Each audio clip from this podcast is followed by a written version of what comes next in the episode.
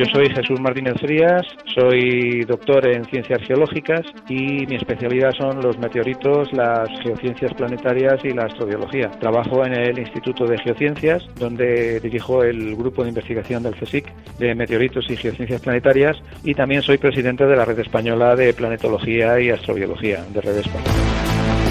Toma la pastilla roja. Un podcast de ciencia ficción, cine y futuro dirigido por Andrés Moraleda. Onda Cero.es.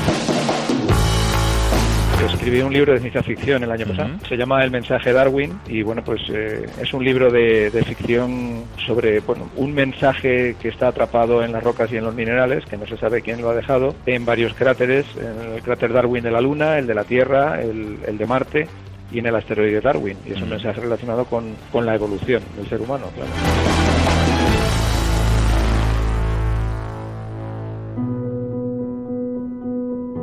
¿Es la Luna un lugar eh, habitable para el ser humano? Bueno, el concepto de habitabilidad es un, concepto, es un concepto complejo, complejo sobre el que se desarrollan congresos tanto nacionales como internacionales. Eh, pasa algo similar con el concepto de vida. No hay una definición exacta de, la, de lo que es la vida, ¿no? de cómo se ha producido ese tránsito desde lo abiótico a lo biótico y eh, ocurre algo similar con el tema de la habitabilidad. Nosotros no podemos juzgar la habitabilidad solo por nuestra habitabilidad. ¿no? Aquí en la Tierra vemos que hay ambientes extremos, que hay organismos que se denominan extremófilos, que son capaces de vivir bajo condiciones habitables realmente eh, hostiles, ¿no? y que para nosotros serían casi imposibles. Sabemos que hay organismos que pueden vivir pues eh, bajo tierra, a temperaturas bajísimas, a temperaturas de más de 100 grados, eh, bajo altas dosis de radiación, eh, sin oxígeno, con metano, con dióxido de carbono y por lo tanto pues el concepto de, habitabilidad es muy variable. Lo que sí sabemos aquí en la Tierra, sobre todo gracias a nuestra biodiversidad, es que podemos establecer más o menos unos límites de habitabilidad en cuanto a presión, temperatura, radiación, etcétera, etcétera. Entonces la Luna eh, es, un objeto que podría ser habitable bajo determinadas condiciones para determinados tipos de microorganismos pero para nosotros eh, no lo es. O sea, nosotros necesitamos, eh, igual que cuando viajamos en un avión, pues adaptar esa cápsula a nuestras condiciones, pues algo parecido necesitamos hacer en la Luna. Nosotros, como siempre digo yo, me gusta decir, somos los mayores extremófilos, porque realmente no, no nos autoadaptamos fisiológicamente, aunque también con la evolución, sino que gracias a nuestro cerebro lo que hacemos es crear hábitats que nos permiten, pues de alguna manera, eh, simular o emular las condiciones que tenemos aquí en la Tierra para, pues para poder habitar y sobrevivir donde vayamos. Porque ¿cuáles son los eh, grandes problemas que supone el entorno lunar para el ser humano? Bueno, pues hay problemas de distinto tipo. Hay problemas, bueno, no tiene atmósfera, ¿eh? es decir, no podríamos respirar. la radiación cósmica es, es, tremenda. Luego el, el polvo lunar es muy abrasivo. Eh, bueno, la gravedad es distinta a la gravedad terrestre, es decir, que tendríamos que crear hábitats específicos para poder habitar allí, ¿no? Para poder vivir allí, aunque sea al principio, como se está desarrollando al principio de manera semipermanente, ¿no?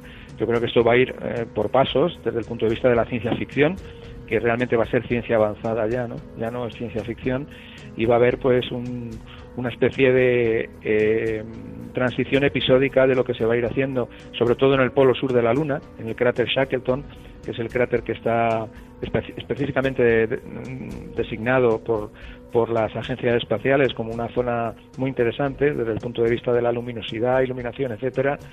Y, bueno, pues eh, podremos hacerlo, es decir, que podremos vivir allí, pero tenemos que saber qué es lo que podemos utilizar allí eh, que nos pueda ser útil. Y esto va a ser importantísimo. Al principio durante poco tiempo, unos meses, y luego pues poco a poco habrá misiones cada vez más permanentes. Todos los recursos que aquí en la Tierra disponemos para el día a día, para la vida, allí en la Luna no estarán. Habrá que eh, crearlos, habrá que disponer de otros recursos que puedan sustituirlos, o habrá que eh, extraerlos de la Tierra y llevarlos a la Luna, ¿no? Efectivamente, esa es una, esa es una gran pregunta, una pregunta interesantísima y por eso se está hablando tanto de la, de la utilización de los recursos in situ.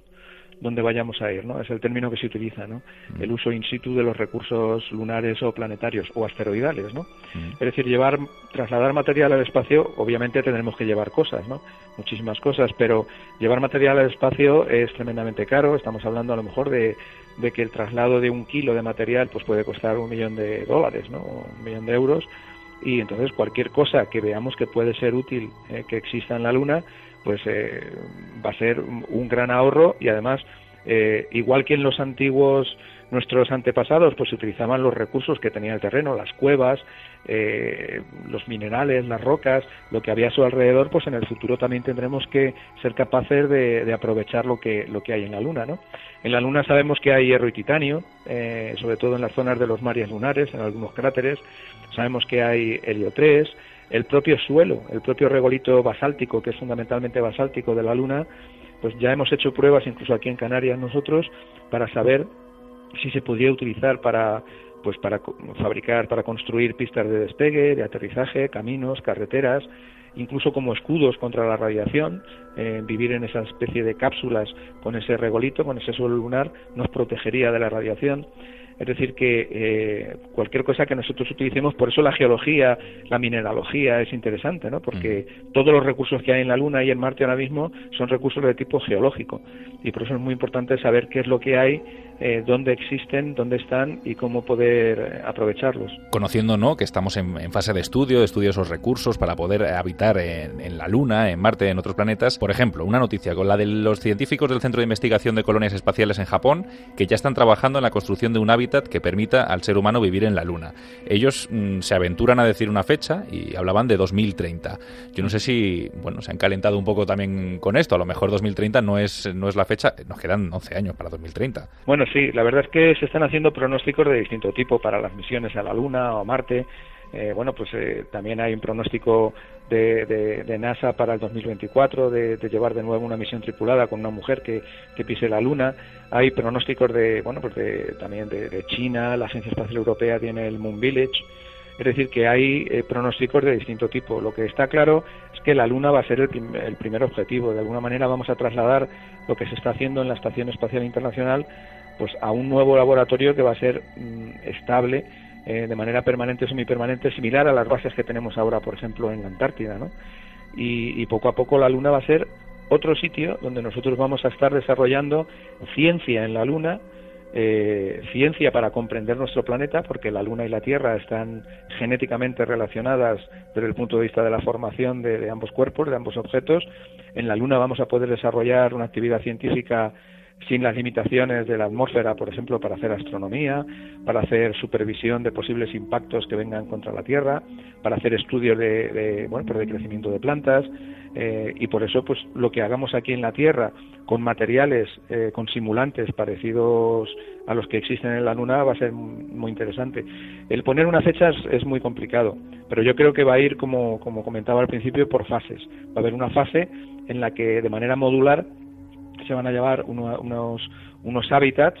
Eh, se está planteando que estos hábitats puedan ser de dos tipos, puedan ser totalmente artificiales, como estos hábitats inflables, que, bueno, pues se puede ver cualquiera que entre en YouTube y, ponga Luna, hábitat, etcétera, puede ver que hay películas sobre lo que se planea realizar, o pueden ser también hábitats naturales, porque se ha descubierto que en la Luna, esto ha sido un hallazgo reciente, que existen eh, tubos de lava, eh, que bueno, podrían ser también zonas eh, potencialmente interesantes para, para protegernos y para, si no del todo, utilizarlas también en parte para, para nuestra habitabilidad allí, ¿no? Se está, se está hablando también de hábitats mixtos, ¿no? Entre los tubos de lava, que serían naturales, y los hábitats eh, inflables. Y bueno, hay una idea curiosa e interesante y es que, igual que nuestros antepasados, los hombres primitivos de alguna manera utilizaban las cavernas, las cuevas, para protegerse de las condiciones hostiles del entorno, pues tal vez en el futuro también los, los astronautas sean una especie de cavernículas lunares o, marcianos, ¿no? Y utilicen esos tubos de lava como los que nosotros eh, estamos estudiando en, Lanzarote, o en Tenerife, eh, para poder habitar allí. La Luna también es un destino bastante realista, por así decirlo, o próximo en lo que puede ser el, tiempo, por eh, la cercanía. Eh, no se tarda mucho en llegar a la Luna y eso es un plus, ¿no? El poder irnos a otro planeta o irnos a otro, otro un satélite en este caso, que esté medianamente cerca. Sí, efectivamente. Yo además estoy convencido de que en los próximos 100 años, el próximo siglo, los objetivos bueno, si tuviéramos que hacer algo de ficción científica, ¿no? los objetivos fundamentales de, la, exploración humana, no robótica, porque de manera robótica, pues bueno, ya tenemos ondas que, que, están más allá de los, de los límites de nuestro sistema solar, ¿no? o hemos llegado a Plutón, ¿no? pero de manera humana, yo creo que en el próximo siglo eh, estamos limitados por la ingeniería, ¿no? por, por, por, los métodos de transporte y a no ser que se produzca algún tipo de bueno pues de descubrimiento, de hallazgo importantísimo que permita hacer una innovación en, los medios de transporte, realmente eh, nuestros objetivos de exploración y de investigación humana van a llegar hasta lo que se denomina el Near Earth Space, el espacio cercano a la Tierra eh, que llega hasta el cinturón de asteroides. Estaríamos hablando en el próximo siglo de la exploración y el aprovechamiento de todos los recursos y el conocimiento de manera humana de la Luna, de Marte y de los asteroides. Yo creo que esos serían tres objetivos y ya son suficientes porque, bueno, la Luna está a unos pocos días de, viaje, ¿no? Pero es que Marte ahora mismo estamos hablando de, de, seis meses de ida y otros seis meses de vuelta, con todos los problemas que eso conlleva, ¿no? Eh, es decir, que, bueno, pues de momento eh, tenemos una serie de, limitación en cuanto a la, a la ingeniería. ¿no? Y además la limitación no es solo por la, distancia, los días que se tarden en llegar a la Luna, a Marte o a los asteroides, sino que también, en el caso hipotético, ya poniéndonos un poco, como bien decías, ¿no? en esto de la ciencia ficción, poniéndonos en el caso de tener que abandonar la Tierra, por lo que sea, grandes cantidades de personas en una nave espacial eh, es una cosa que no se ha probado todavía. O sea, eso también es una, es una barrera ¿no? que habrá que derribar también, el poder llevar a más de un pequeño equipo, que es lo que se está llevando ahora. Claro, no, yo creo que eso sí es mucho más ciencia ficción, ¿no? Mm. El, hacer naves para llevar a muchísima gente. Yo creo que todo va a ser de manera mm, episódica, ¿no? Por fases y la exploración va a ser, pues igual que ahora hacemos exploración de zonas remotas y luego poco a poco podremos habitarlas o explorarlas o explotarlas, ¿no? Mm. Lo que ocurre es que el espacio se ha abierto ahora mismo, ha habido una explosión, ¿no? Se podría decir eh, durante los últimos 15 años o 20 años en los que el espacio ya se está considerando no como un sitio eh, que hay que explorar, sino como un sitio en el que podemos habitar. Y yo creo que es un cambio casi de paradigma, ¿no? Es un cambio paradigmático en el que ya estamos utilizando nuestro planeta como modelo, como modelo y ver qué podemos utilizar de nuestro planeta, eh, cómo podemos eh, implementar esos viajes, cuáles son nuestras limitaciones. Ya no solamente tenemos agentes como las grandes agencias espaciales, también hay agentes privados, empresas que están hablando de la exploración y la explotación de los recursos. Eh, bueno, pues cómo redundaría eso en el beneficio de nuestro planeta. Si, por ejemplo, aprovecháramos para la habitabilidad de nuestro propio planeta, que es el que tenemos que cuidar, ¿no? Realmente la Tierra, de momento no tenemos un planeta de tipo B, o sea, mm. hasta el momento no tenemos ningún otro planeta donde podamos ir, ningún otro objeto, ¿no? Entonces tenemos que cuidar nuestra casa, esa yo creo que es nuestra principal prioridad y si, por ejemplo, podemos realizar por las explotaciones de aquellos recursos eh, que vamos a necesitar en el futuro en otro sitio, pues también vamos a evitar la contaminación de nuestro planeta. Vamos a evitar pues que se esquilmen los recursos eh, que tenemos en el subsuelo, que se contamine la atmósfera. Es decir, que de alguna manera también eh, si realizamos ese aprovechamiento de los recursos en sitios donde no hay tantos problemas, como puede ser un asteroide o en otro sitio, pues también nos va a permitir conservar nuestra casa de manera más satisfactoria. Entonces está claro, ¿no? por, lo que, por lo que nos cuentas, que es más fácil eh, encontrar la tecnología para preservar nuestro planeta, con, lo que sabemos ya de los asteroides, de la Luna y de otros planetas, que eh, encontrarla para viajar a otro planeta. Pero ¿es más fácil encontrar esta tecnología para sobrevivir en la Luna que la tecnología para viajar a un planeta habitable? Pues bueno, esa también es una buena pregunta difícil de contestar, ¿no? Mm. Yo creo que, bueno, si miramos un poco hacia atrás en la historia de la ciencia y la tecnología, vemos que mm, de alguna manera hay un paralelismo, es decir, que son como dos líneas que van en paralelo y que aunque hay como saltos, ¿no? Eh, saltos o, puntos de inflexión, eh, yo creo que se está produciendo un desarrollo paralelo que se va alimentando entre una línea y otra, ¿no? La ciencia alimenta la tecnología y también los desarrollos tecnológicos pues van dando nuevas ideas mm, a los científicos sobre por dónde tenemos que ir, ¿no? Entonces yo creo que por ahí va, va a ir la línea, es decir, que igual que el espacio ahora mismo está eh, también redundando, muchas veces a mí me preguntan, bueno, ¿y para qué vale ir a Marte o a la Luna? ¿no? Y a veces me lo preguntan con el Internet o con mm. los móviles y decir, bueno, es que tú no me podrías hacer esta pregunta si, si no se hubiera desarrollado la exploración espacial, ¿no? O si no hubiera satélites alrededor de la Tierra, ¿no? Entonces, muchas veces lo que pasa es que no somos conscientes de todos esos retornos que el espacio nos está, nos, está proporcionando, ¿no? Y que nos está ayudando también a favorecer nuestro propio día a día, ¿no? si nosotros, por ejemplo, ahora queremos decir, bueno, pues qué tiempo va a hacer en tal sitio, ¿no? Y pues eso lo sabemos gracias a toda esa investigación. O los retornos indirectos del espacio para nanotecnología, para medicina, las microcámaras, los escudos de radiación, es decir, los, o los, los satélites de observación meteorológica para, para, bueno, pues para monitorizar eh, dónde hay agua, dónde hay incendios, dónde puede haber una erupción volcánica.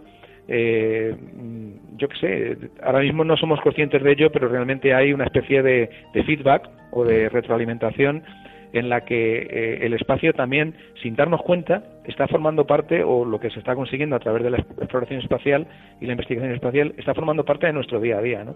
yo creo que son dos líneas, una, una línea en cuanto a ciencia y tecnología y otra línea como espacio temporal que, eh, que, van en paralelo. ¿no? También eh, hablando ahora de la tecnología, como bien dices, ¿no? de que bueno que hay cosas que hace unos años eran impensables y ahora las consideramos como lo más normal del día a día. Eh, bueno, hay una tecnología que es lo de las impresoras 3D. Ya se está planteando, no sé si se está planteando realmente esta posibilidad de subir a la Luna una gigantesca impresora 3D que funcione con materiales que hay allí para imprimir estructuras que conozcamos aquí en la Tierra. O sea, que puedan hacer de la Luna un lugar más terrícola, por así decirlo. Efectivamente, ese es uno de los proyectos, el proyecto del Moon Village de la Agencia Espacial Europea.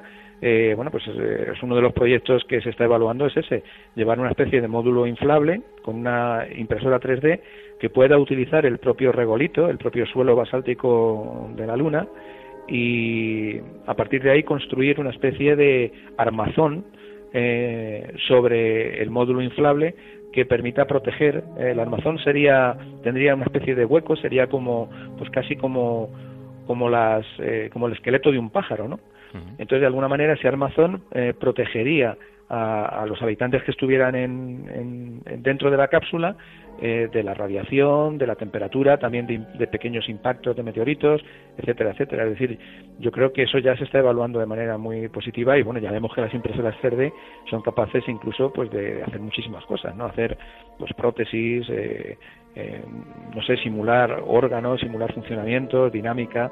Es decir, que el tema de la impresión 3D es un tema que se está desarrollando de manera muy innovadora para la exploración espacial. Claro, una vez creado un entorno más o menos habitable para el ser humano, en este caso en la Luna, hay que eh, adaptar al ser humano para poder vivir allí. Tú también has instruido a muchos astronautas. ¿Cómo es eh, de fácil eh, preparar a un ser humano para las condiciones lunares? Bueno, ese es un curso que es un, es un curso de la Agencia Espacial Europea que se llama Pangea. Los directores son Francesco Sauro y Loredana Besone y ya hemos tenido tres ediciones con astronautas de, de, verdad de la Agencia Espacial Europea y de otras agencias en Lanzarote, ¿no? Yo fui uno de los instructores, un instructor español aquí en, Lanzarote.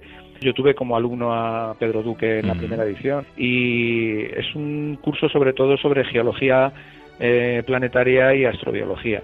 Entonces, de alguna manera mm, procuramos que que los astronautas se familiaricen y que haya una buena colaboración entre científicos y astronautas. Así como nosotros, pues, les podemos aportar conocimientos sobre las rocas, los minerales, eh, dónde podría haber agua, eh, qué es lo que ha pasado, cómo reconocer los procesos que han ocurrido, pues ellos también son de gran ayuda para, para nosotros en, en cuanto a los distintos aspectos de operación y operatividad, ¿no? Y, bueno, pues sí, han pasado ya varios astronautas por, por este curso. No es fácil, porque bueno, los astronautas hacen cursos muy variados y, bueno, pues hemos desarrollado en Lanzarote una serie de, yo he desarrollado una serie de, rutas marcianas eh, o, también para la Luna, ¿no? Unas rutas interesantes y luego una de las rutas que, que se ha utilizado, que es interesante, que se puede ver en la página web del curso, que es estupendo, pues eh, es dentro de un tubo de lava, ¿no? Entonces, pues eh, la verdad es que mm, ojalá eh, se realizarán más actividades de este tipo porque eh, son muy multidisciplinares y yo creo que nos van a ayudar en el futuro. Bueno, has mencionado ahora lo de las rutas marcianas, hemos estado hablando de la Luna constantemente, pero entiendo que bueno, que tanto la Luna eh, como Marte, como los asteroides, como bien me comentabas antes, eh, son tus campos de, estudio. Mm. Entiendo que todo esto que hemos hablado para la Luna nos vale para Marte y para otros asteroides del espacio más cercano, con pequeñas diferencias, ¿no? Bueno, en algunos casos sí y en otros no, porque eh, bueno, cada, cada cuerpo planetario, cada objeto tiene su propia idiosincrasia. Por ejemplo, incluso en los asteroides, ¿no? Los asteroides son de distinto tipo. Los tenemos de tipo S con silicatos, de tipo M con metales, o de tipo C más ricos en compuestos de carbono. Eh, tampoco son homogéneos a nivel general. Los hay más grandes, más pequeños, los hay mucho más consolidados. Hay otros que son más como una especie de pila de rubios. Es decir, que mm, cada objeto tiene sus propias características y hay que adaptar eh, las condiciones de habitabilidad y de trabajo al tipo de objeto al que nosotros vayamos a ir. Es decir, no es mismo trabajar en un asteroide metálico, eh, donde lo que vamos a tener sobre todo es hierro y, níquel, con cobalto, con elementos del grupo del platino y otra serie de cosas, que en un asteroide donde vamos a tener material silicatado similar a los basaltos que tenemos aquí en la Tierra. ¿no? La Luna también es diferente. En la Luna la Luna no es toda igual. En la Luna tenemos dos zonas. Tenemos la zona de las tierras altas, que son, mm, bueno, pues están caracterizadas por un tipo de materiales, y las de las tierras bajas, ¿no? Que tienen eh, basaltos de distintas características. Los basaltos con potasio, con tierras raras, con fósforo, con hierro, con titanio. Eh, Marte es mucho más geodiverso aún. O sea, Marte ha tenido actividad geológica, a diferencia de la Luna y de los asteroides, que no la tienen y bueno, pues esa, esa actividad geológica marciana, Marte tiene unos volcanes inmensos, el mayor volcán del sistema solar, el Monte Olimpo, y bueno, pues esa actividad geológica que se ha desarrollado durante eh, más de mil millones de años de, la edad del planeta, pues eh, ha generado una gran geodiversidad y muchos ambientes. Marte ha tenido características, en cierto modo, similares a la Tierra, con ríos, con lagos, mares, incluso un gigantesco océano. Eh, sistemas hidrotermales, volcanes, y, todo eso da lugar a que exista una mayor variedad de ambientes donde nosotros podemos habitar de distinta manera. Eh, estoy hablando de paleoambientes, había zona de paleolagos, había zona de deltas, de ríos, eh, zonas volcánicas, y por eso pues tenemos que adaptar eh, las condiciones de habitabilidad donde vayamos a ir al sitio, no solo al planeta o al objeto, sino a qué zona del planeta o de la Luna o del asteroide. ¿Y es más habitable Marte que la Luna o es mm, más lejano, pero sobre todo por también el tema de la distancia, quizás? Bueno, esa es una buena pregunta también. Eh, yo creo que nuestra tecnología nos va a permitir eh, no hacer habitable, porque ese es otro tema, el tema de la terraformación, ¿no? Intentar terraformar un planeta o terraformar una Luna. Yo creo que más que terraformar, que es muy complicado, porque además el objeto tiende a volver a sus condiciones de equilibrio y la terraformación tendría que ser algo que tuviéramos que sostener en el tiempo, ¿no? Tendríamos que mantener esa terraformación. Eh, lo que yo creo que se va a hacer es enviar esos módulos que nos van a permitir habitar, igual que cuando vamos en un avión, como decía al principio, pues vamos a una presión atmosférica muy baja o vamos a una temperatura de 50 o 60 grados bajo cero y podemos ir escuchando música o leyendo el periódico o durmiendo, pues también podemos estar bajo condiciones muy hostiles en la Luna o en Marte eh, pues eh, si conseguimos que ese hábitat se adapte a nuestros requerimientos de, habitabilidad. Yo creo que por ahí van a ir eh, los tiros, ¿no? Mm. Marte tiene el problema de la distancia, el problema del viaje. El viaje es, es muy problemático, sobre todo porque los astronautas, aparte de que tienen que estar expuestos a todas las condiciones de espacio, que bueno, pues médicamente también hay una serie de problemas serios que todavía hay que resolver, pues el principal problema es la radiación, ¿no? Eh, están expuestos a la radiación, incluso estaban diseñando, intentando diseñar eh, sondas que pudieran crear una especie de campo magnético, según se está produciendo ese viaje de seis meses, para proteger a los astronautas de, ese campo de, de, esa radiación ¿no? cósmica. Es decir, que yo creo que Marte va a ser mucho más problemático. Se va a ir más o menos en paralelo entre la Luna y Marte, pero lo que se haga en la Luna eh, yo creo que va a ser más sencillo y también nos va a ayudar a, realizar Marte más adelante. Yo suelo terminar estas entrevistas de Toma la pastilla roja siempre con un poquito de ciencia ficción, en este caso con un poquito de cine, que es otra de las grandes patas del, del podcast. Yo te pregunto, a ti como experto, yo entiendo que para vosotros los que estáis trabajando día a día con todo este tipo de, elementos, que conocéis bien eh, lo que ocurre ahí fuera, entiendo que ver una película eh, de ciencia ficción en la que se traten, pues eh, temas planetarios, en el que se vea Marte, en el que se vea la Luna, otros planetas, entiendo que vosotros lo veis con una mirada distinta. Entonces yo te quiero preguntar un poco por esa película que tú digas, oye, mira, aparte de que me ha entretenido, me ha gustado la película, tiene cierto pase científicamente. Pues sí, lo que pasa es que a mí también me gusta mucho el cine. Entonces, cuando. Y, la ciencia ficción en el cine, incluso aunque se hagan cosas que aparentemente ahora son imposibles para nosotros, ¿no? Mm. Igual que cuando ahora se dice que es imposible llegar a los planetas extrasolares, pues es verdad. En las condiciones actuales es imposible. Pero bueno, hace 500 años también era imposible dar la vuelta alrededor de la Tierra en un día, ¿no? Prácticamente, ¿no? Mm. O enviar un, un vídeo de nuestra actividad a otro sitio, o, dar a un botón y que casi de manera mágica podamos ver lo que está ocurriendo a, a miles o a millones de kilómetros, ¿no?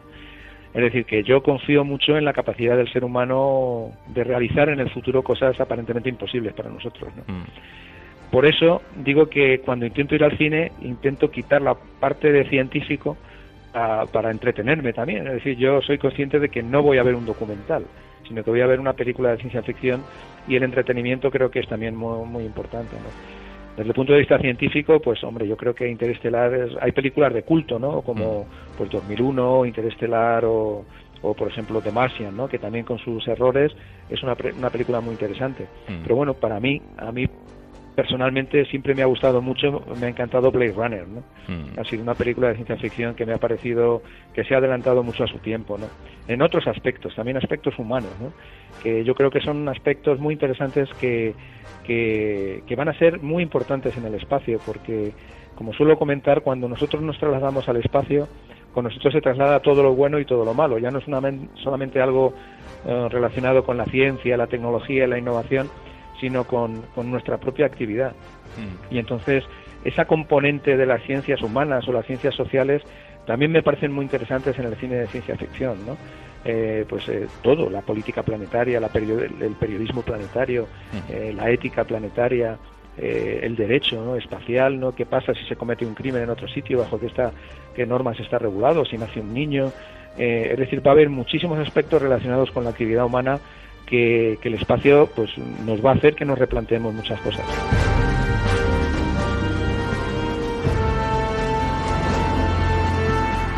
Toma la pastilla roja. Dirigido por Andrés Moraleda. Onda Cero.es